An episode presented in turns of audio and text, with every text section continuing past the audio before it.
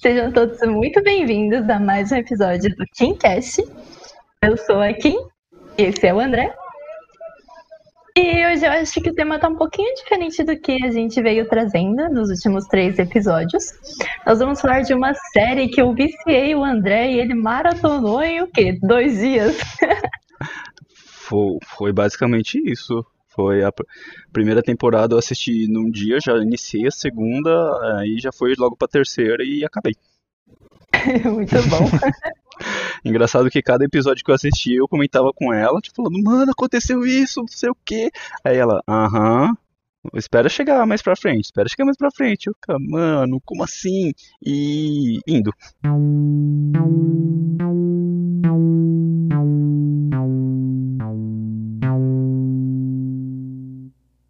Exatamente.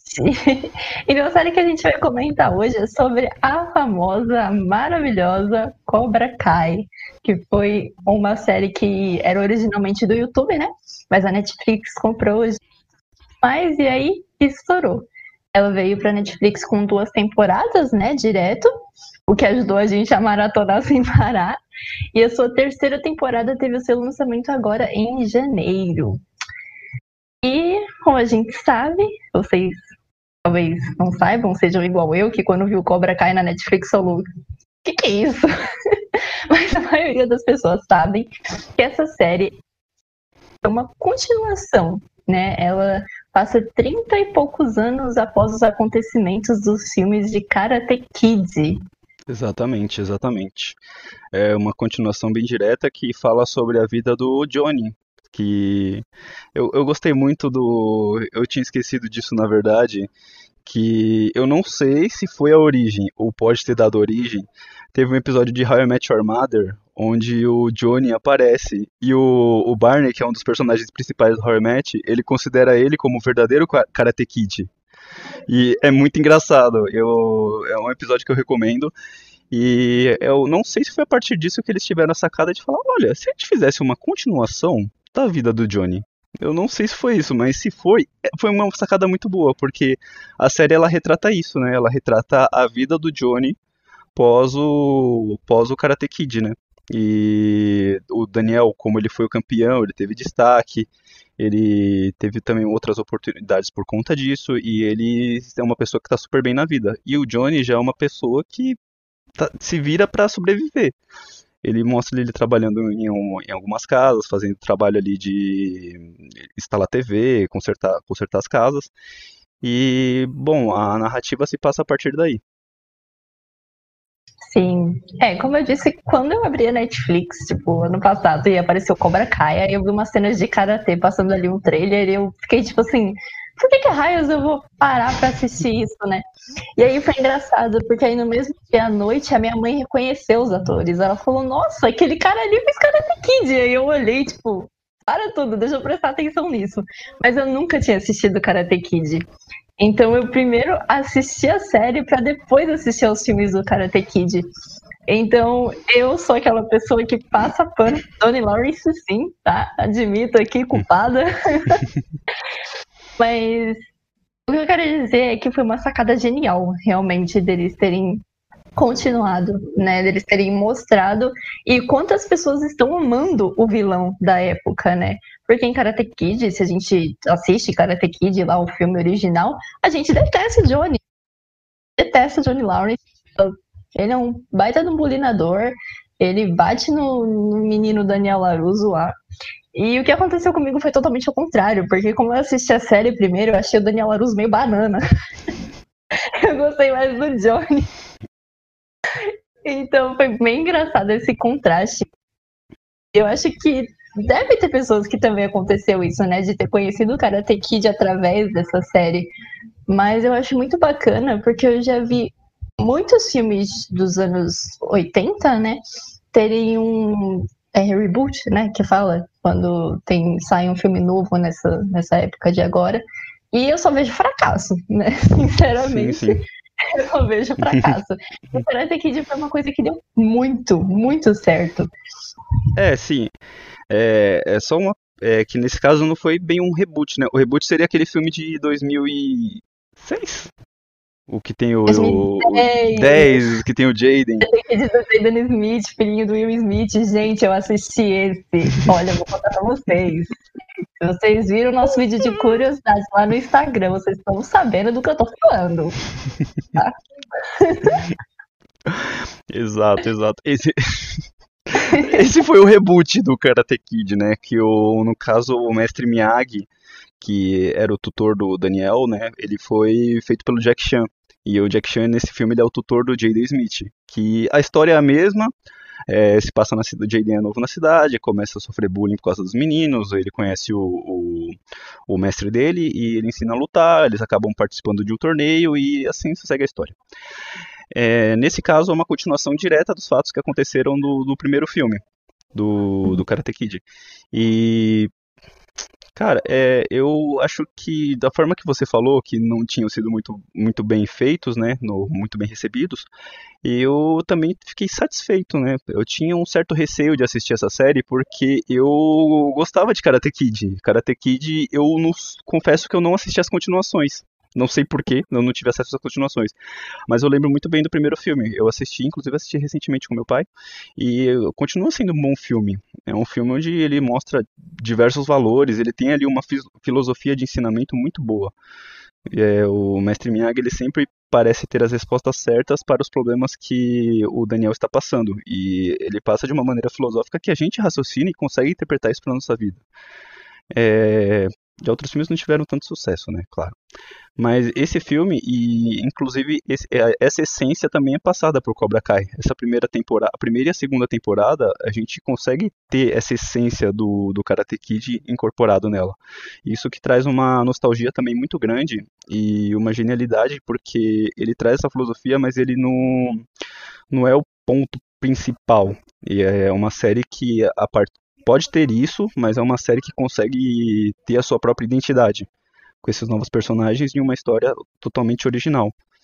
É, é uma coisa tipo bem legal que eu fiquei muito feliz em ter visto. Sim, total, né? Eles acertam nessa parte de você colocar o, a nostalgia, né? Porque, cara, é muito incrível, assim. Eu imagino que as pessoas que acompanharam realmente o Karate Kid na época, né? É muito incrível você ver personagens tão marcantes voltando pra tela e você vendo de outra perspectiva, né? E você acaba desejando que o Daniel e o Johnny se tenham amigos, né? O que não acontece tão cedo, mas a gente sabe que o final da temporada vai ser isso, né? O final da série todo mundo já sabe que vai ser isso. Não tem segredo. Mas, voltando um pouco. É, é, realmente é uma série muito original, porque é uma construção nova dos personagens. Porque o Daniel e o Johnny não são mais quem eles eram nos filmes, eles são outras pessoas agora. Eles estão passando por coisas diferentes. O Daniel mesmo, ele não pratica mais karatê, o Sr. Miyagi faleceu, tanto que tem uma homenagem para ele lá da lapidezinha dele, bonitinha. E aí o Johnny se vê, né, tipo, perdido lá, totalmente sem rumo, e decide reabrir o Cobra Kai. E aí a gente pensa, né, o que, que isso vai dar? E é isso que a série proporciona pra gente. Não só esse conflito, né, de Johnny com Daniel, mas também a, a geração que veio depois deles, que é bem representada pelos? Exato, exato. E você falou uma coisa interessante, que é, é uma série que faz referências de uma forma muito legal à série antiga, porque ela não simplesmente reprisa ah, alguns fatos que aconteceram, mas ela consegue reprisar nos dias de hoje. Então, por exemplo, do, da forma que o Daniel conhece o Mestre Miyagi, é, ele era um, um, ele morava no mesmo prédio que ele, no mesmo condomínio, não lembro certo, mas a forma que ele começa a descobrir que o Sr. Miyagi luta é uma, um momento que o Johnny, inclusive, tá batendo nele com os amigos, que eles pegam ele para bater nele. E o Mestre Miyagi aparece e consegue bater em todos eles. E, aí o, o, Daniel começa, se encanta com isso e vai tentar, vai correr atrás de é, ser treinado pelo Mestre Miyagi. A mesma coisa acontece no Cobra Kai, mas como são nos dias de hoje, acontece o que acontece? O Johnny, por bater em crianças, ele é preso. Então, isso é uma coisa que eu acho muito legal. Ela, valor... ela valoriza a, a história, ela valoriza as referências, mas, tipo, traz para os dias de hoje, falando: ó, oh, se você fizer isso no dia de hoje, não vai ser a mesma coisa. Não é a mesma coisa que nos anos 80, sabe? Você vai ser preso. E é isso. E é, é, essa é uma parte assim que eu usei como exemplo, mas tem muitas coisas que acontecem com, com isso durante a série. Por exemplo, o Johnny, ele é um cara, tipo, totalmente dos anos 80, tem a cabeça nos anos 80, ele não se atualizou com redes sociais nem nada do tipo. Então, se você vê ele, ele tem umas atitudes assim, falando. É normal você ver ele falando que os homens. que karatê é coisa de homem, que você é mulherzinha, se você não luta bem e tal. E, meu, é, é genial porque isso não é uma coisa assim que você pode enxergar hoje como se fosse uma coisa escrota se dizer mas você tem esse entendimento por ser um personagem tipo que tá com a cabeça lá atrás, sabe? E ele e a série mostra isso para ele, mostra que ele tá errado e ele vai crescendo é, conforme vai passando e ele vai vendo que isso também não é certo. E essa é uma coisa muito legal que eu gostei de ver. Sim, exatamente. É por isso que eu falo que eu passo tanto pro Johnny. Não é, não é por, pelo passado dele, né, gente? Porque se for pelo passado dele, eu posso terminar o podcast aqui agora e me retirar. Brincadeira. Falar, não, esse cara, esse, esse cara aí, não quero falar sobre ele, tchau. É, tchau. Mas é por causa dessa evolução, realmente, né? Porque ele é um tiozão e aí, tipo, ele começa a ter as consequências das coisas erradas que ele faz e que ele vivenciou, né? E é muito interessante essa parte que você falou de que ele bate nas crianças e que ele é preso, porque isso é o que acontece com o Daniel lá no Karate Kid, de que ele está apanhando do Johnny e o Sr. Miyagi derrota todos eles. Nessa série, não. Tipo, é o Miguel, né? O nosso mais novo aí, aluninho do Cobra Kai, tá apanhando e aí o Johnny salva a vida dele. Então acho que a gente já começa a ver aí a, a redenção de Johnny Lawrence a partir daí, né? Que ele Exato. salva o Miguel de um bullying. Então, eu acho que ele também tem essa motivação de reabrir o Cobra Kai para acabar com o bullying, né? Ele não reabriu para né, reabrir. Ele reabriu justamente por causa disso, porque ele entendeu que os jovens talvez precisassem dele, né? Ele é, é legal isso que o Karate Kid de antigamente e o de agora, ele demonstra muito o karatê como essa autodefesa de bullying, né? Não é questão de eu sei bater e eu vou ser superior, mas é eu sei me defender. Então, assim, o bullying acontece e o bullying tá aí nas escolas, nas ruas. Então, você sabendo se defender, infelizmente, né, hoje em dia, é o melhor a se fazer. Exato, é exatamente. É falar isso, é triste, mas é uma realidade. exatamente. Exatamente. E Bom, aí a partir disso, né, vem a, vem a outra parte, né, que ele, ele acha a solução de reabrir o Cobra Kai, só que o problema é que o Cobra Kai, a escola em si, ela tem um karma muito pesado com ela, que são o, a doutrina de ensinamento deles. Tanto que na parede mesmo é, é estampado que era, como é que era? Sem dor, é, bata primeiro, bata forte é... e sem piedade, se eu não estou enganado. Misericórdia, né? Sem no mercy, é isso que eu lembro. Não sei se é misericórdia ou piedade. Isso, exatamente, exatamente. E, e eu acho legal que ele trazendo isso de volta, ele não mudou essa filosofia, ele permaneceu com essa filosofia, tanto que você tem ali o conflito dos alunos com no final, do, no final da temporada, que os alunos, por seguirem muito isso, eles tentam ganhar de qualquer jeito. Eles não dão valor a se eles estão machucando o adversário. O objetivo deles é sempre ganhar. E eu, eu gostei muito porque, meu, é a essência, né? Se você traz alguma coisa consigo com uma essência tão negativa, você tem consequências. E a partir disso, as outras temporadas elas vão se seguir a, a se decorrer com, por conta dessas consequências negativas que teve por conta de trazer o Cobra Kai de volta e por conta dos alunos terem adotado essa filosofia. Sim, com certeza. Eu acho que um dos alunos que a gente pode dar de maior exemplo de toda essa consequência é o Hulk, né? O Falcão. Cara, esse personagem, eu acho que, assim, ele é de longe o melhor da série, assim. Porque ele é um menino super, né? Ele sofre o bullying, ele não consegue se expressar, ele não consegue se defender, ele não consegue abrir a aí quando ele entra pro Cobra Kai, que colocam na cabeça dele que não é para você ter misericórdia, que é pra você bater primeiro, que é para você machucar mesmo, ele literalmente vira o Cobra Kai, né? Ele, tipo, aparece lá com o Moecano, gente. Quando esse menino apareceu com o Moecano, foi tudo. ele se transformou, né, no Cobra Kai. bom, se eu posso ser isso, se eu posso botar medo em quem me coloca medo, então é assim que eu vou ser, né? Eu vou sair por cima. E aí veio essa consequência, né? É, eu só queria dizer que logo na iniciação ele é humilhado, né, pelo, pelo próprio Johnny porque ele tem um, um, defeito no lábio, inclusive o pessoal da escola zoa bastante ele por causa disso. E no Cobra Kai o Johnny tipo já pegou pesado já com ele nisso daí, já inventou apelido para ele. Ele sai chorando e para nossa surpresa ele volta como a Kimberly falou, com o Moicano. Exatamente, moicano tatuado. E o que eu achei interessante também é uma questão de, não sei, talvez direção de arte, que o, o Falcão tatuado nas costas dele tem o cabelinho vermelho, né? ou era verde no começo. E quando ele pinta para vermelho, ele também pinta nas costas. Eu achei isso tão engraçado, cara, muito bom. Eu achei isso genial. É, é incrível, né? O poder aí da, da narrativa toda.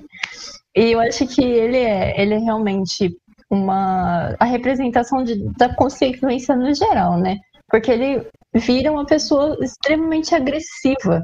Ele não só se defende, ele agride Tipo, ele quer briga a todo custo. E ainda assim, quando o Chris, né, aparece e meio que começa a entrar na cabeça do Johnny e toma as rédeas ali do Cobra Kai, acho que foi na segunda temporada, né? Ele não se toca do que tá acontecendo e ele continua ali no bata primeiro, né? Ele vai na onda ali do Chris e não quer saber do resto. Exato, exato. E aí ele volta, ele volta pior ainda, né? Porque, assim, o, o, Cobra Kai a gente termina a primeira temporada com o Johnny já tendo uma noção de que aquilo é ruim. De que precisa mudar alguma coisa. Eles precisam ter uma, um novo método de disciplina, sabe? Mas ele, ao mesmo tempo ele não quer abandonar o Cobra Kai. Então ele fica meio nesse impasse e o Johnny chega, o Johnny não, o Chris chega justamente para ferrar tudo. Ele chega para trazer o velho Cobra Kai, a velha essência e ensinar para os alunos dele de que a violência, de que esse é o único método e tal. Tanto que no começo ele começa assim meio de coitadinho, né? Ele começa morando em, em um abrigo para ex-militares tal. E aí o Johnny vai atrás dele, descobre a vida, ele fala que não tem dinheiro, que ele vive daquele jeito tal. Então, tipo, é uma coisa que te estimula a dó, assim, no começo, na hora que você vê ele. Que você descobre a história. Mas aí depois, quando ele coloca as mangas de fora, é tipo, é tipo aquele vírus, sabe? Que você extrai ele, não sabe onde, inicialmente parece inofensivo, mas aí quando você vai ver, tipo, já ferrou tudo. Então, é aquilo. Sim. Não, total. Crazy foi um vírus aí, realmente. E essa foi a motivação do Daniel San, né? Nosso Daniel Larusa Aguidou karatê. Ele viu a coisa toda acontecendo. Que que é isso? Cobra Kai, Johnny Lawrence, Crazy, minhas crianças, minha filha, que? Aí ele reabre, reabre não, né? Ele abre o Miyagi do Karatê para poder, né, se defender aí do Cobra Kai, que é um trauma na infância dele, né? Ele olha aquilo como realmente um trauma. E eu acho muito engraçado os cutucões, né, entre os dois enquanto isso vai acontecendo, né? Enquanto um abre o Miyagi, o outro cobra e eles têm os cutucões e o Johnny desenha um pinto lá no do Daniel. e o Daniel querendo manter a paz. Eu, eu acho que a relação desses dois é sensacional. É o ponto melhor dessa série, a relação que os dois têm. De um cutucar o outro, aí a gente vê que tá virando uma amizade, aí eles se estranham e assim vai durante a série. Eu acho isso muito interessante. Sim, é bem legal, porque todo ponto que tem de que eles passam algum tempo junto, que eles têm a oportunidade de fortalecer a amizade, logo a cena seguinte já é alguma coisa para destruir isso. Logo é uma merda que alguém fez que aí os dois se bicam de novo. E é muito legal isso porque você vê aquela, aquela amizade, né? Aquela amizade forte, assim, tipo, o Johnny ele não é do mal. Ele seria um, um anti-herói, assim dizendo? Um personagem que tem um, ah, umas, com, umas boas convicções, mas com atitudes duvidosas? Não, ah, não, isso, é. isso seria um vilão também. tipo Killmonger. com boas convicções. No, no, no, caso, ele. Acho... É, ele, eu, eu concordo sobre ele ser um anti-herói, assim. Eu uhum. acho que ele se encaixa bem nisso. Isso, exato. E, bom, é, é isso, né? Tipo, aquele momento que a gente começa a torcer, fala assim, ah não, agora vai, agora vai dar bom, agora eles vão ser amigos. Não. não é. é. Mas, mas é bom que não é forçado. É bom que isso acontece de uma maneira natural. É, ao decorrer uhum. da série, você vê tipo as atitudes de outros personagens que acarretam essas consequências. E você vê que não é uma coisa assim forçada, forçada. Você vê que beleza, aconteceu, bora pra frente, né? A gente não vai ficar incomodado com isso. Isso é, é um outro ponto que eu achei de identidade da série muito boa. Sim, total. E então, saindo um pouco do original, né, do Karate Kid, dos personagens originais, vamos falar da nova geração, né, dos novos alunos, tanto do Cobra Kai quanto do Miyagi-Do. A gente já falou aqui do Hulk como uma consequência, né, das coisas ruins que aconteceram. Mas o ponto de partida, né, Miguel, e o ponto de partida veio da Samanta, o nome dela? da Laruso, vamos chamar de da Laruso, a filha do Daniel Laruso. Gente, desculpa, não é falta de pesquisa, é. tá? A gente pesquisa o nome todo, mas nessa hora dá um branco. A gente sempre esquece o nome dos personagens. Olha, mas, mas oh, a gente chegou longe nesse, nesse episódio aqui, porque eu tô lembrando o nome, porque dos outros eu não lembrava nem do principal, então a gente tá bem hoje. mas continuando, falando da nova geração, é, tem um elemento muito, muito importante que vai ser aluno do Miyagi-Do, e é o Rob, o filho do Johnny Lawrence, para chamar a atenção, né? Como todo bom rebelde sem causa, foi fazer com quem? Com o arqui-inimigo do meu pai. Né? Pra quê? Pra dar mais conflito mesmo, porque eu quero conflito, porque eu quero treta, eu quero chamar a atenção do papai a gente já percebe né, que a relação de pai e filho do Robin não é das melhores. E ele acaba indo realmente trabalhar lá na empresa do Laruso, né? E consegue, de uma forma ou outra, o karatê com o Laruso, né? Aí a gente tem até o torneio, né? O torneio que foi Rob versus Miguel, que o Miguel ainda tava, tava nessa onda de acabar com os caras, sem piedade. E foi o que aconteceu, né? E aí eu acho que aí deu um clique no Johnny, tipo, porra, eu machuquei meu próprio filho, né? Não fui eu que dei um chute nele, mas foi o meu aluno que quase quebrou o moleque. O que, que ele vai pensar de mim, né? Tipo, o que, que eu tô fazendo com os meus alunos? E aí, quando, né, quando a pimenta é no nosso, dói, né?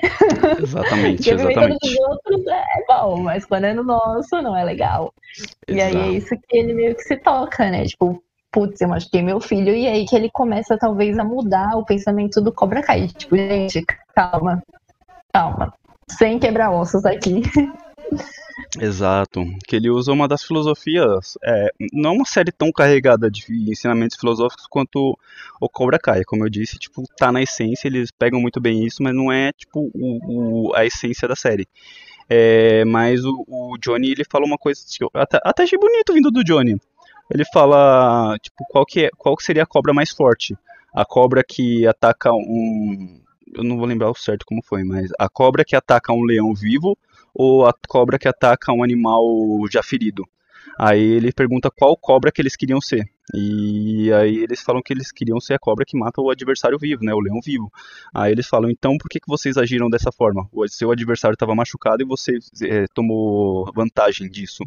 E isso eu achei bem legal, vindo do Johnny, né? Porque no Karate Kid, o Chris, né, que é o sensei dele na época, quis que ele aproveitasse da fraqueza do Daniel, né? Que ele tava zoado da perna.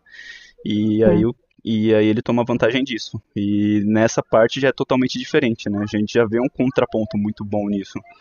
Aí a respeito do, do filho dele, do Robin, eu gostei bastante do, do Robin, na, principalmente na primeira temporada, o crescimento que ele teve, né, o desenvolvimento.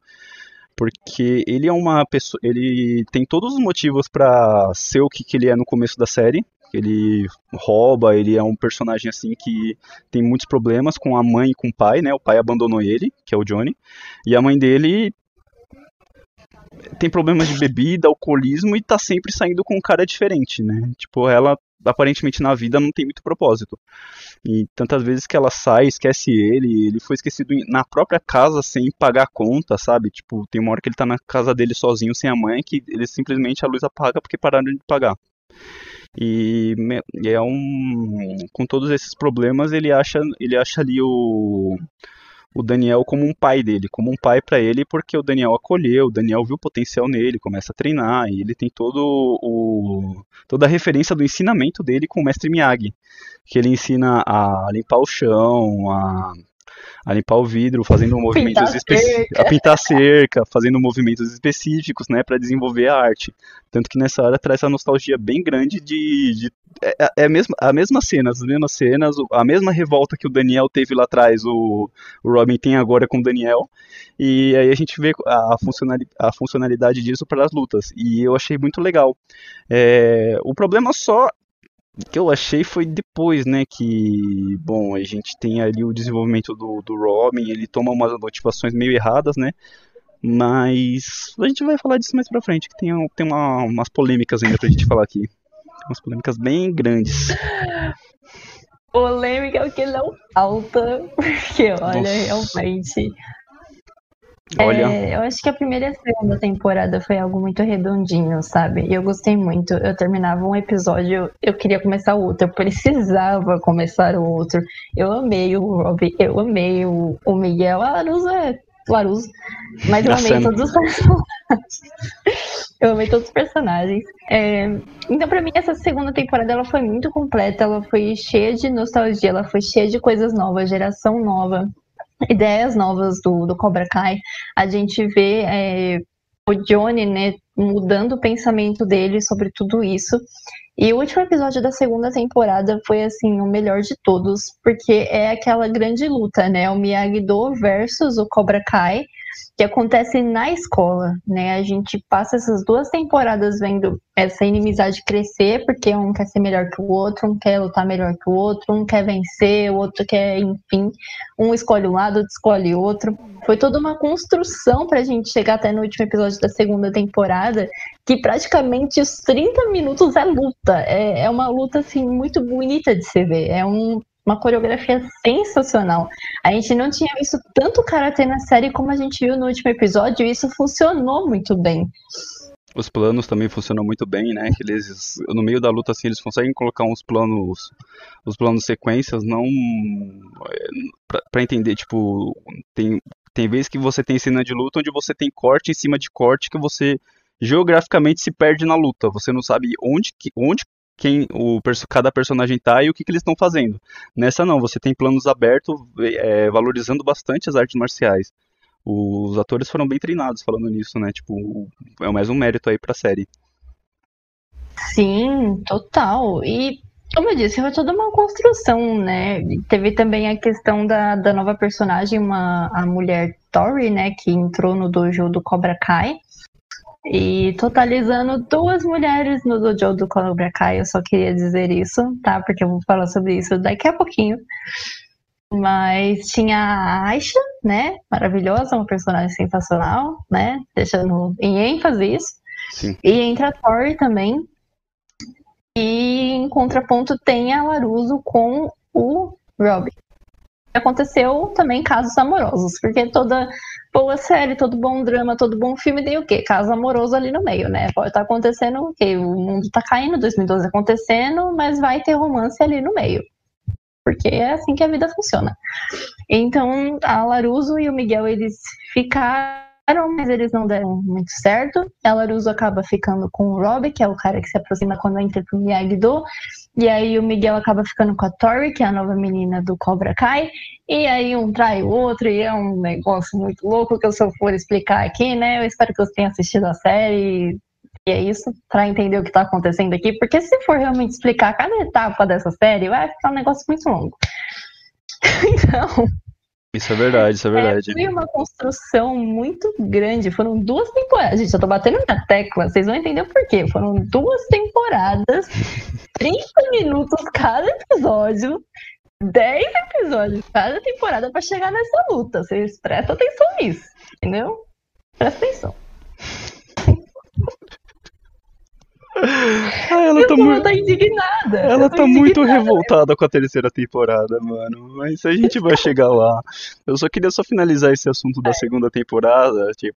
É, falando isso, tem uma referência muito boa, né? Porque o, o, Miguel ele briga lá com a, com a Sam na praia, né? Isso lembra bastante no primeiro Karate Kid, onde o Johnny briga com a menina lá na praia também, com o Daniel. E é o que eu falei, é, ela é carregada de referências essa série, é muito boa. Então, eu só ia falar so, é, a respeito do, da continuidade que foi feita sobre a segunda temporada, né? Porque a segunda temporada a gente termina com toda essa filosofia, né, do Cobra Kai ser mal, e nós, nós começamos a segunda com as consequências disso. E são trabalhadas muito, muito bem, porque nós temos ali o, o Cobra Kai se tornando campeão e o Daniel tentando fazer alguma coisa para é, para combater isso porque ele sabe que na essência o Cobra Kai é mal. Então ele quer ensinar para os alunos não entrarem nisso, porque e ele quer ensinar o lado bom de como ele foi treinado. Então é, uma, é muito bem trabalhado isso. O Cobra Kai até então tá bem no ápice, né? Todo mundo só fala de Cobra Kai, Cobra Kai é a melhor escola. E eles trabalham em cima disso muito bem, muito bem mesmo. O Daniel ele tenta ele tenta fazer campanhas de marketing, né, aproveitar toda a influência que ele tem para abrir o dojo, só que acaba não dando muito certo. Uhum. Isso ocasionando uma cena que eu achei muito engraçada, que ele uhum. faz a campanha de marketing falando que o, ele ia dar aulas de graça para os alunos que quisessem.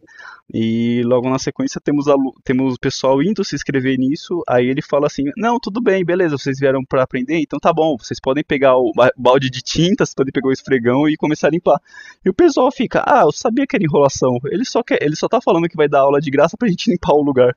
E aí todo mundo vai embora revoltado.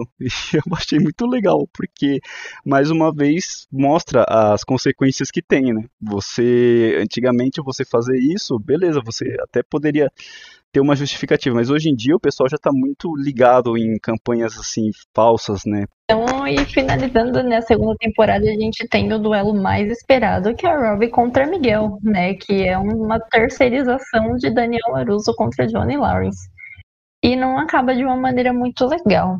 E na época que eu assisti, pelo menos tinha acabado aí, eu esperei um ano para chegar à terceira temporada. e nós chegamos então à tão falada terceira temporada que eu estou esperando muito para falar sobre ela. Porque, cara, eu juro para vocês, isso pode ser coisa minha, tá? Pessoal, não sei se é. Mas tudo que eu tô vendo em relação a essa temporada é tipo, uau, ela é ótima, ela é excelente, ela é boa, ela é isso, ela é aquilo, que temporada foi essa? E eu não assisti ela de cara quando saiu. Eu vi o pessoal falando, uau, que temporada. E aí eu assisti no dia seguinte em que ela saiu. E eu não senti a mesma coisa que as outras duas. Eu terminava um episódio, me sentia um pouco vazia. Eu falava, não, no próximo vai. Aí o próximo não ia, não ia, não ia.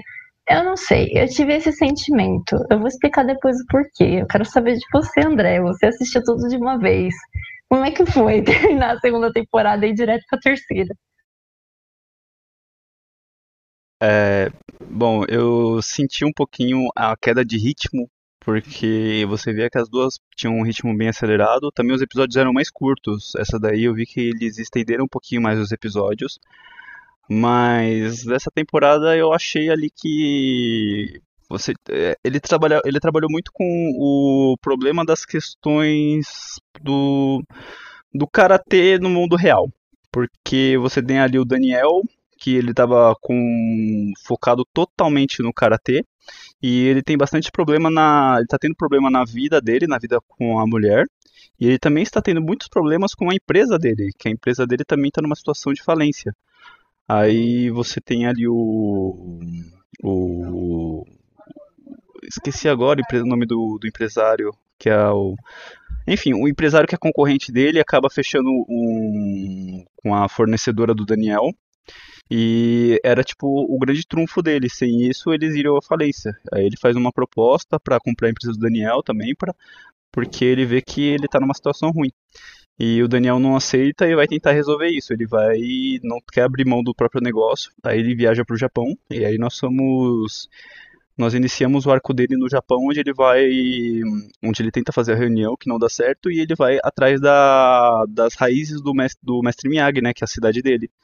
E lá ele reencontra um arquirrival dele que foi foi rival de, foi o vilão, não lembro qual filme, se foi no 2, né? Foi rival no, no, segundo filme. e nisso ele aprende algumas coisas, alguns valores. E eu achei muito legal, acho que foi a parte que eu mais gostei da, da terceira temporada, que é quando ele encontra uma, uma menina que ele salvou. E que hoje essa menina ela é empresária e representante de uma da empresa que o cara tinha fechado a sociedade, né, o, o rival dele. E com isso ele consegue retomar a sociedade. Isso eu achei bem legal, que nesse intermediário também ele encontra uma ex-namorada dele e eles têm ali o, um arco bem legal, né? Tipo, nada assim que faça eles voltarem, porque nessa temporada também a gente entende que o, o passado fica no passado mesmo e que a gente tem que viver os novos dias. E é uma coisa bem legal porque ela vive falando para ele que se você fizer o bem, o bem volta para você, né? O, o, universo acaba tipo te achando uma forma de te devolver esse bem. E é uma coisa que é bem representada, né? Porque ele salva essa menina no, lá no segundo filme e agora ela cresce e vira uma representante que vai ajudar ele. Então, tipo, é muito legal isso. Mas bom, essa foi a melhor parte que eu consegui achar. Essa terceira temporada tem algumas coisas também que Bom, vou deixar com a Kimberly agora, porque, bom, nem tudo são flores, né? Então ela pode. Ah, lembrando, né? Eu antes dela começar, eu queria lembrar, tipo, de, da, de uma menina muito importante que volta, que é a primeira namorada do, do Daniel. Ela volta nesse filme e o Johnny, né? Ele tem um. Ele tá tendo um, um, um um início de relacionamento com a mãe do Miguel. E ela volta bem nessa hora. E aí eles têm, ele tem uma certa recaída por ela. E aí a série começa a trabalhar em cima disso. E o que você achou dela ter voltado? Cara, eu esperava por isso, né? Eu sabia dessa personagem, da namorada que foi o conflito entre Johnny e Daniel. Eu acho que seria um erro se ela não voltasse. Então, essa temporada de nostalgia da volta dessa personagem, dele ir até lá o, o local do Miyagi-Do, encontrar a menina que ele também ficou na época, né? Então foi muito legal toda essa nostalgia, foi uma delícia de ver, foi uma delícia do reencontro dos três principais, né? Foi muito engraçado, foi muito legal. E realmente, eu acho que esse para mim foi o pico da série, porque assim, cara, ah, eu que dizer, né? Eu não sei se eu tava com a expectativa muito alta por conta das duas primeiras temporadas, mas assim, a gente viu as consequências do que aconteceu na escola, né? Então, uma coisa que eu gostei muito foi ver a filha do Daniel, né, a Samantha, ela começou a ter crises de pânico em situações em que ela tinha que lutar. E eu achei muito legal eles retratarem o psicológico de uma pessoa que passa por tudo isso, porque geralmente eles só falam do físico, né? Então falar do psicológico também é legal. E esse foi outro ponto forte que eu gostei bastante. Mas não me agradou tanto essa terceira temporada. Eu achei que teve muito palco pro Chris. tipo, o passado dele não era necessário. Eu tinha vontade de pular as cenas dele, tipo, ah, ele foi um menino que foi pro exército, tipo, ah, mas pra que que você tá falando isso? Tipo, não me interessa. Cadê o Miguel na recuperação dele? Cadê o Robin? Onde é que ele foi se meter? E, claro, essas coisas foram tratadas, foi muito bacana ver a recuperação do, do Miguel. Foi muito legal também ver o Rob em que situação que ele estava e o quanto ele ficou revoltado de ter que ser preso, né? Que ele foi. E mas assim, eu, eu terminei essa temporada vazia, de verdade. Eu achei um pouco desnecessário pro Crazy. É, a Tori não sei nem o que dizer. Foi uma personagem assim que só enalteceu que nós mulheres não conseguimos ser seguras nem lutando, por causa de uma cena que eu comento daqui a pouco. Miguel, um dia não conseguia chutar uma tábua, no outro dia tava aí naquela luta gigante, tipo. o Rob. O Rob é o que mais me deixou indignada. Porque assim, Rob é um personagem tão forte, ele faz o que ele quer, ele tem os pensamentos dele. Quando o Crazy foi lá na cadeia falar pra, né, meio que persuadir ele vir pro Cobra Kai, ele, tipo, deu um basta no Crazy, recusou o Crazy ali. E aí ele me chega lá na casa da Laruso, vê que ela tá com o Miguel e, tipo, vira revoltadinho. Pro Cobra Kai por causa disso, velho. Não dá, sabe? É, eu não sei, eu senti que foi muito quando num roteiro você precisa que aquilo aconteça e para que isso aconteça você precisa que algo force acontecer, eu senti que foi isso. Se era pra ele ir pro Cobra Kai, a gente já sabia que isso ia acontecer, já era um pouquinho óbvio que ele iria pro Cobra Kai do Crazy, principalmente porque o Daniel colocou ele na cadeia. Então, para quem ele vai recorrer, né? Mas, assim, ele poderia ter saído da cadeia e já ido direto pro Crazy. Eu tenho certeza que se ele encontrasse a Samantha sozinha, ele não ia ter coragem de ir pro Crazy. Agora, tá com o coração partido, vai virar justiceiro. Ah, qual é, meu? Sério. Não, não foi legal.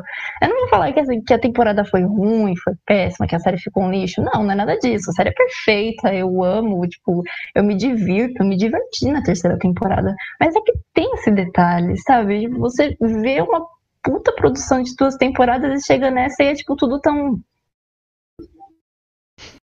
Não sei se vocês estão. Não, entendi, entendi. Eu vejo perfeitamente isso. É, teve, teve o ponto, né, do. A gente pode.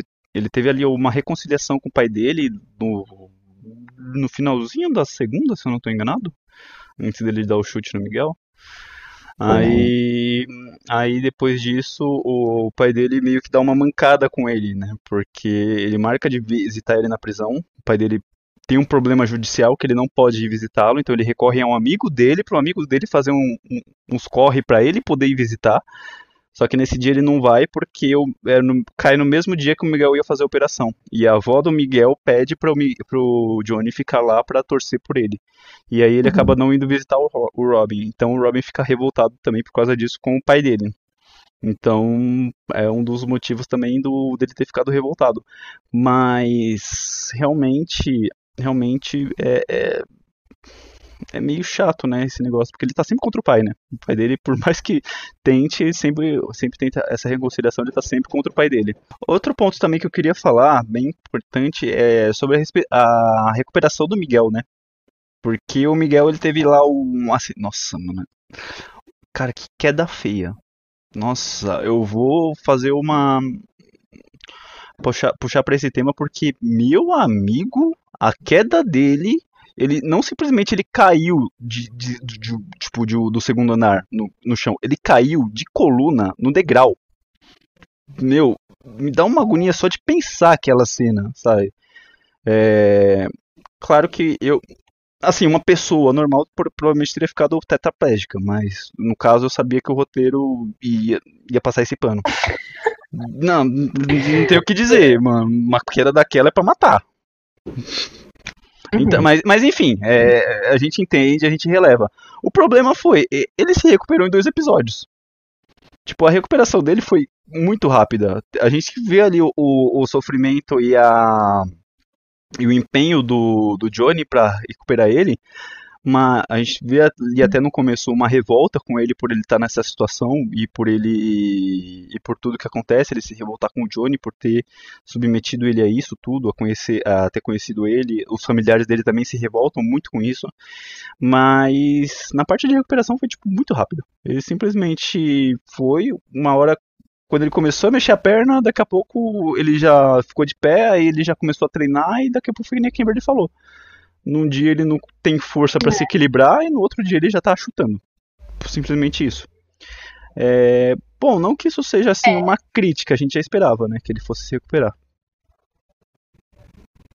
Sim, eu acho que é, é, até tipo, a temporada tem 10 episódios, tem 30 minutinhos os episódios, então realmente, né, ele tinha que se recuperar às vezes tem aquele negócio, né? Ah, passou meses, tipo, durante um episódio e outro e tal. Mas a questão foi realmente esse lance dele comer, voltar pro karatê, aí ele tá lá no parque com o John, ele não consegue chutar o negócio. E aí chega a parte também do por que, que eu dei tanta ênfase de duas temporadas para acontecer uma briga daquela? Porque nessa temporada parece que tudo se resolve em karatê. Mano, roubei uma bala ali do amiguinho, vamos pro karatê. Então, tipo, tudo virou karatê. Enquanto a primeira temporada o karatê era no dojo e naquela luta final, o karatê agora é tipo tudo. Tudo é karatê, tudo ah, eu vou lutar, tudo. Meu, e isso chega uma hora que você fala, dá pra pular? Sabe? A questão, o Cobra ele é muito único porque ele não, não trata só de briga, ele trata de questões nostálgicas, ele trata de questões pessoais, de várias coisas, e aí chega nessa temporada, até na educação física vira karatê. Gente, ok, ok, eu entendo. O pessoal tá com sangue nos olhos. Mas chega uma hora que cansa. E aí a, o episódio final, né? É um, um mais karatê, é mais luta. Eles quiseram fazer uma luta igual ao final da segunda temporada, mas não fez o mesmo efeito porque não teve uma construção. Foi simplesmente eu quero me vingar, eu quero destruir vocês. E cara, isso não é legal, isso não funciona para mim, pelo menos. Eu não acho que funcionou no roteiro. Eu super entendo que eles realmente estão com sangue de karatê querendo um bater no outro, mas eu não acho que isso tenha funcionado a forma como terminou também não foi interessante. Tipo, eles chegaram lá na Tori e ah, acabou a briga, ela vai embora. Tipo. Sabe? Exato. Exato. Então eu me senti muito vazia por conta dessas questões, meu. Mas assim, a terceira temporada, o que eu tô esperando agora é a quarta, porque o último episódio lá, o finalzinho, né? A gente vê que Johnny e Daniel estão se juntando para acabar com o Crazy que agora pegou o Robbie para ele, e eles vão se ver no torneio, né? Então, assim, a terceira temporada para mim eu eliminaria e já ia direto pra quarta, sinceramente. Exato. Uma coisa bem importante que eu acho bem legal que você tenha falado é que tudo se resume a karatê. E eu acho que é legal introduzir isso porque um contraponto legal que seria disso seria a seria na verdade dois contrapontos que nós temos, né?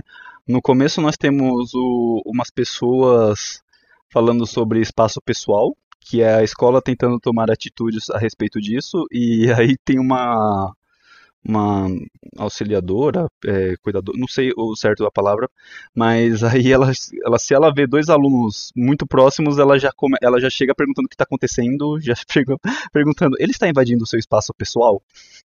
De, de, daquelas formas tipo, bem irritante. Então, é que nem um, personagem que tem lá, que eu, eu, não lembro o nome dele, mas ele sempre. Ele, a função dele é ser um personagem irritante, que mais fala do que qualquer outra coisa. E falando isso, eu gostei bastante do. como esse personagem se desenvolve, porque ele começa um personagem irritante pra caramba. E acaba. Ele acaba até apanhando do Chris. Mas aí depois ele, ele cresce e a gente começa a gostar bastante dele. E o outro contraponto que eu queria falar também é a respeito da, da mulher do Daniel Larusso. Que ela seria uma, a pessoa centrada e seria a pessoa sen, é, sensata também, que teve, tipo, a melhor, a melhor posicionamento a respeito de tudo isso. Tipo, você tem uma. as crianças de uma cidade que estão se enfrentando, que estão tretando, se machucando por conta do karatê. Então o que, que ela faz? Eu vou conversar com quem está ensinando. Aí ela vai tentar conversar com o Chris, ela vê que ele é um psicopata. E aí ela vai fazer o quê? A coisa mais sensata ainda, vai pra polícia. Só que ela chegando na polícia, o Chris já tinha ido na polícia e já tinha dado queixa contra ela porque na discussão com o Chris ela se exalta e dá um tapa nele. Então, tipo, ela fala que ele, o Chris faz uma denúncia, abre um BO, falando que ela foi no local de trabalho dele e agrediu ele. E aí o cara, tipo, o policial fala: Ah, então, você fez isso tudo, então a gente tá abrindo esse, esse boletim contra você, você tem que ter um distanciamento dele. E além de tudo, eles ainda passam pano pro Chris falando, então, é que ele é ex-militar, né? Ele, tem, ele já teve uma patente alta lá dentro, e normalmente esses ex-militares, ex-militares, eles acabam trazendo um trauma pós-guerra. Então é normal essas reações uhum. dele, então, então, tipo, no contexto assim, ela sai como errada. E por ela ter tentado resolver isso, aí que eu acho que desanda, porque a, solução que ela toma depois de tudo isso, depois que ela vê que ir pra polícia não vai dar certo e nada que ela fizer dê certo, ela fala assim: então, filha, é, tá tendo tudo isso, então você vai lutar, tá? Já que não tem jeito, o, que o, sensato a fazer é você lutar. Tipo, eu só fiquei. É você ah, lutar, tá? Dá uns chutes aí. Interessante. É isso, a gente tenta com a polícia, não dá, ah, vai lutar. É. Falando de realidade, né, eu tenho alguns pontos a dizer aqui que eu quero desabafar, vou dizer assim. Ah, galera, é... você que acompanhou agora, você que estava esperando uma crítica saudável, uma crítica construtiva, dizendo os pontos positivos e negativos dessa série, Esse momento acabou, tá? Agora vai chegar na parte polêmica.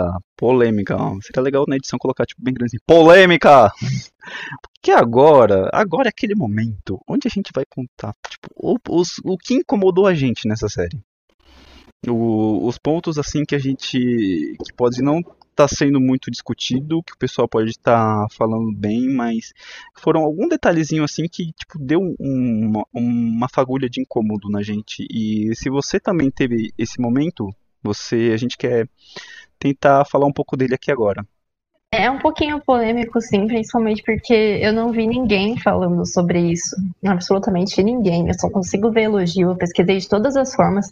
E a única coisa que bateu com a minha preocupação, né, com o meu, como que fala, desconforto, foi a questão da Aisha não estar nessa temporada. E o que eu li, claro, tem questão. Eu, a gente viu, né? Eu e o André, a gente viu um vídeo falando que a situação financeira dela não é legal, que ela tem um histórico de saúde que está sendo tratado e tudo mais. É, é dela que a gente está falando da atriz que faz a Isha, tá? Não a, a, Isha personagem. A atriz que faz a Isha. No caso, a Nicole, Nicole Brown, acho, se eu não estou enganado. É, perdão, pode continuar.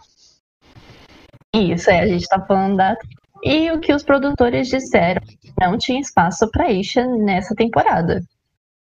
Cara, vocês tiveram espaço para falar do Crazy. Vocês inventaram espaço para enfiar o Crazy na nossa goela. Então arruma espaço para Isha também. Porque assim, ela é pura representatividade. Ela não tem um corpo padrão, ela não é uma menina padrão. Ela foi a primeira a entrar no karatê. Tudo bem que a Laruso lá sabia também karatê, mas ela foi pro Cobra Kai, tipo, com a cara e com a coragem, e me tira uma personagem dessa. Mano, o que, vocês têm na cabeça? Não, de verdade, Will Smith, você é produtor dessa série.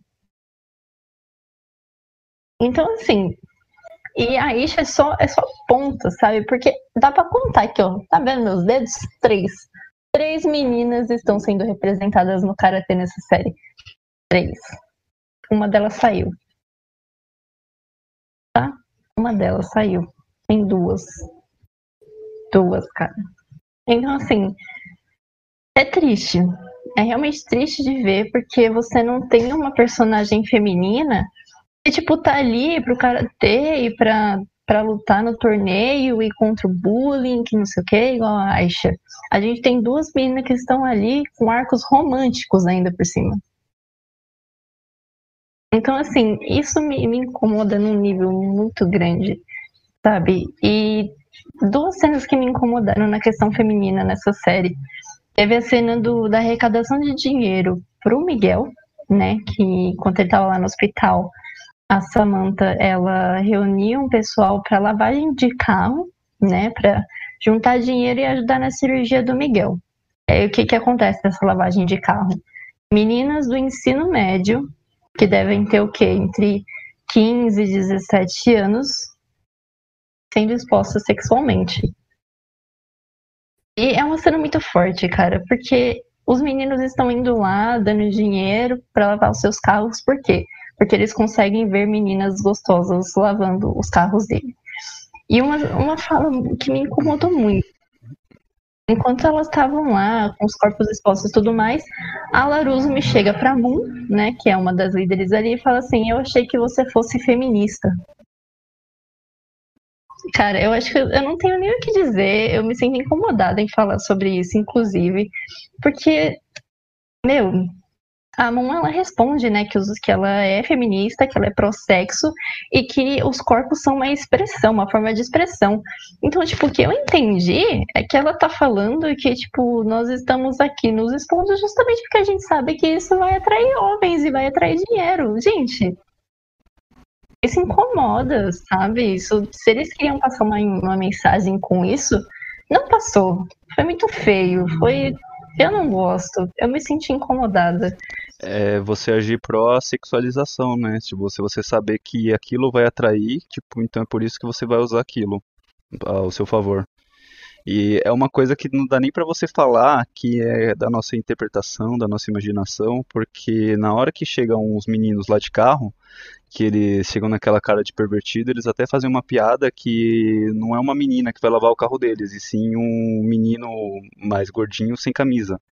Então, sim, realmente o pessoal tava indo lá para ver as meninas, só que eles tentaram tipo minimizar fazendo essa piada, mas hum, não colou muito, principalmente até por Assim, eu fiquei um pouco de receio de falar isso, mas eu achei um pouco errado por conta de serem adolescentes, né? E isso daí, tipo, eu, eu, eu não quero pegar e falar assim que tipo esse é meu lugar de fala, mas assim na minha interpretação assim no meu ponto de vista eu já achei bem errado, sabe? Mas assim como a Kimberly tá aqui para dar a opinião dela, então eu acredito que eu não seja o único. Sim, cara, não, total, sabe? É uma coisa que a gente percebe, meu. Eu, eu não sei nem mais direito o que falar sobre isso. É claro, mas os nossos corpos, a gente faz o que a gente entende com eles, se a gente está confortável fazendo alguma coisa, então continue, porque o corpo é seu. Mas eu achei isso um pouco exagerado. Muito exagerado, no caso. E outra questão de, de feminino, que eu até tinha comentado quando eu falei da personagem Tori um tempinho atrás. É, eu comentei que ela é uma personagem que eles mostram que mesmo a gente sabendo se defender, a gente não, não consegue.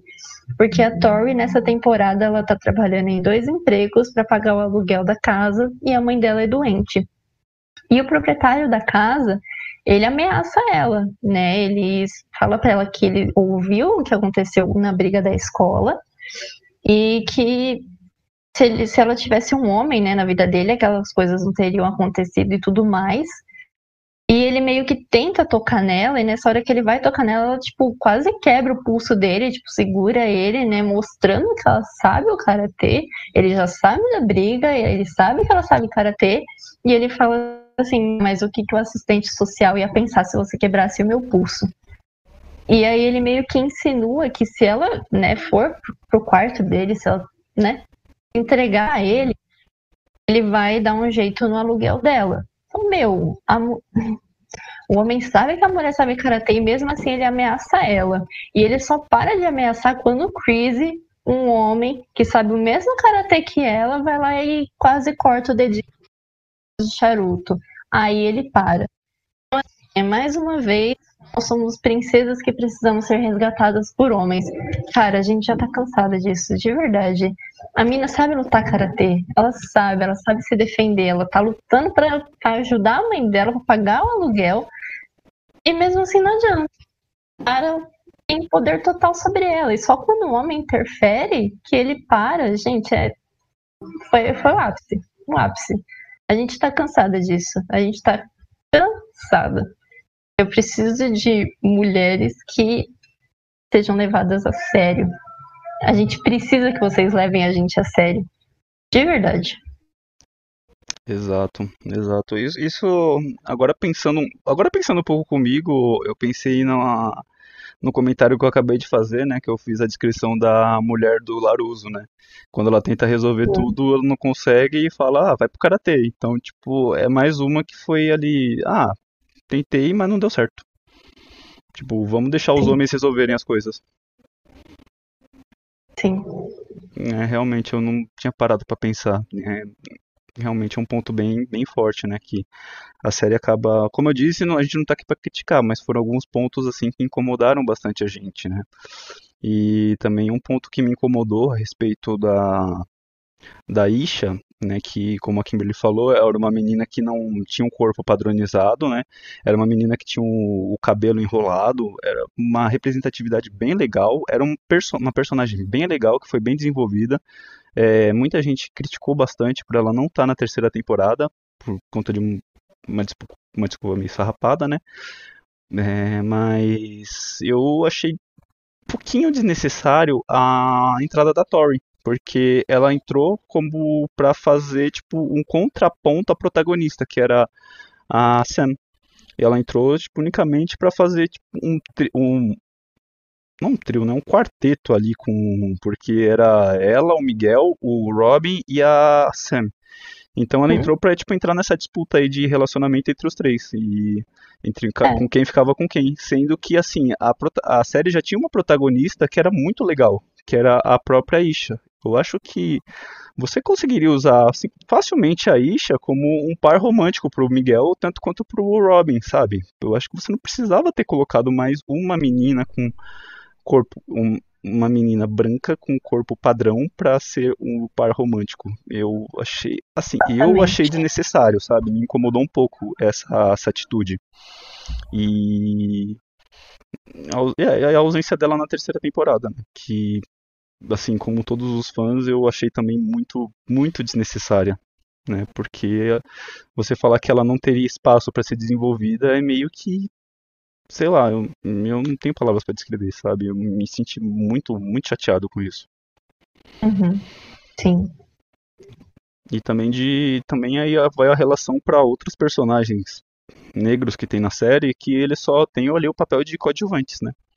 A gente vê tem, tipo, é, aquelas série que te, fala assim, ah, não, nós temos negros no elenco, mas muitos deles não tem nem fala. Muitos deles só aparecem pra, tipo, aparecer dando os golpes ou dar complemento de cena. É, o único que tem ali mais expressão é um personagem coadjuvante que o apelido dele acho que é bundão, uma coisa assim, é um termo pejorativo. E você vê que ele não tem muita referência na série, né?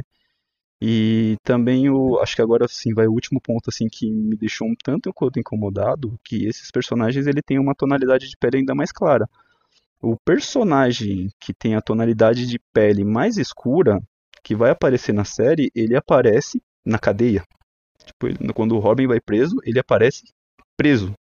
E para ser tipo um antagonista do Robin. E isso eu achei assim, tipo, me incomodou muito, muito mesmo, sabe? É, eu acho que um ponto onde uma série que você quer tratar sobre estereótipos dos anos 80 para trazer para a realidade, como ele fez muito bem com o Johnny, eu acho que nessa parte ele deu uma escorregada. Eu acho que eles poderiam ter se atentado um pouquinho mais, né, nessas questões e ter colocado, né, tipo, é, ter protagonizado um pouquinho mais eles, né. Então, vai aí essa crítica que eu faço à série. É, é, gente, é o quarto episódio do Kimcast e eu tô batendo na mesma tecla. O cinema, ele está aí não apenas para entretenimento. Então, assim, o máximo que você puder colocar de representatividade, coloque. A pessoa toca gente, isso machuca a gente, entende? A gente quer um lugar de fala, todos nós queremos um lugar de fala. E aí a gente vê a desconstrução do personagem do Johnny Lawrence, né? Que ele é, começa a ser aceitar as mulheres no dojo dele, ele começa a ajudar os jovens contra o bullying, mas e a evolução de, de pessoas como a gente que escrevem um roteiro desse, que dirigem uma série dessa? Ninguém questionou isso, sabe? Assim, a gente não tá falando que é para cancelar a série, que a série é uma bosta ou nada do tipo. É que são questões que a gente olha e já tá cansado de assistir isso a gente cansa, sabe? Chega uma hora que, poxa, deu. Então, assim, a gente não tá querendo cancelar a série, a gente não tá querendo falar que é, ai meu Deus, eu nunca mais assisti Cobra Kai por causa disso. Não, é só questões que realmente incomodaram, sabe? Então, são essas questões que a gente pede, por favor, mudem. Mudem o disco. Exatamente. Concordo, concordo com tudo que ela falou. E é isso, estamos aqui para dar voz, porque eu tenho certeza, a, gente pôde acompanhar fazendo essas pesquisas, vimos alguns vídeos falando dessa questão da Isha, e eu tenho certeza que teve mais gente que também se identificou com isso, com essas questões, com esses pequenos detalhes assim que aconteceram na série. Não estou dizendo que a série é totalmente sexista, que a série é racista, nem nada do tipo, sabe? A série, a série, ela tenta, ela dá espaço para as pessoas, sabe? Mas eu só queria que ela pudesse trabalhar é, mais alguns outros personagens. Ela faz, ela faz muito bem, ela trabalha o crescimento, o desenvolvimento de personagens de uma forma muito boa, né? A gente já tem esse exemplo aí do, do Johnny, o Daniel também ele, ele evolui bastante dentro da série, né? Ele começa de um, de um ponto, ele ele vai evoluindo e vai evoluindo e todos os personagens são assim. A gente viu é, tem o, a questão dos latinos também, né? Porque, querendo ou não, o, o Miguel ele é latino, né? Ele é da Colômbia, se eu não me engano, não lembro de onde. E é uma questão bem trabalhada, não só dele ser latino, mas também é trabalhada a cultura dele, porque na casa dele a avó até fala espanhol. Eles não abandonaram as raízes latinas, sabe? Eles fazem, eles mostram isso com orgulho na série. A gente só queria ver mais disso né, em, outros, em outras partes, em outras áreas, sabe? Sendo trabalhadas com orgulho, da mesma forma que foi trabalhada o, essa questão do Miguel. Sim, é exatamente isso.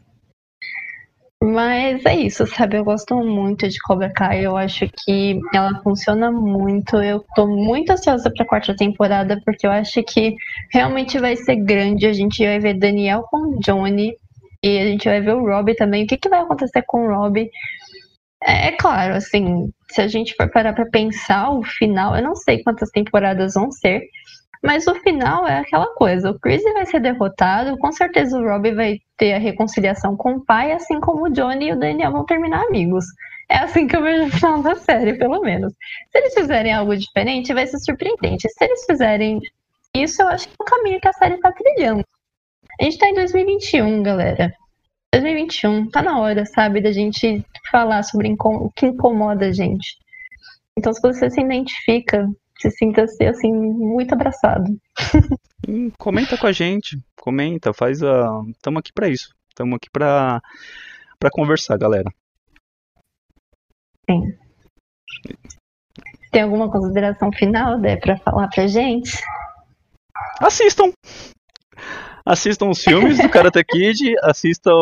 É. E querendo ou não, a gente deixou um clima um pouquinho mais pesado para falar desses assuntos, mas não tira o mérito da série. A série é uma boa série que vai te trazer. Se você assistiu o Karate Kid naquela época, assista Cobra Kai que vai te trazer uma nostalgia muito grande. Se você não assistiu Karate Kid, assista os filmes e depois assista a série que você não vai se arrepender, vai ser uma, uma boa experiência. É, você vê todas as referências, tudo. E é, é uma experiência muito, muito legal. Tem muitos ensinamentos bons que a gente pode levar, tanto no Karate Kid quanto no Cobra Kai. E é isso, a gente gostou bastante de assistir, queremos compartilhar com todos vocês. É, se você também tem alguma opinião, compartilha com a gente. E é isso. Que você, algum ponto, Kimberly, colocar? Ah, não, acho que eu falei tudo que eu precisava falar. eu assisti essa série no dia seguinte que lançou, né? Então foi agora no começo de janeiro. E eu meio que tava com tudo isso aqui dentro para falar, sabe? Mas como eu tava vendo muita elogio, muita coisa, né, boa sobre a série, eu fiquei com medo de falar sobre isso. Mas é bom a gente falar, é bom a gente dar voz aí. E assistam, realmente ela é uma série espetacular, ela dá espaço, assim, para as coisas acontecerem. A série poderia não ter nenhuma mulher, mas tem três, então, né? a gente tem que comemorar. e, e é isso, sabe? Assistam, tirem as suas opiniões e estamos aqui para falar sobre tudo. E até o próximo Kimcast. Até o próximo, galera. Beijo para vocês. Não se esqueçam de se inscrever, comentem e estaremos aqui, beleza? Beijo e até a próxima. Beijo.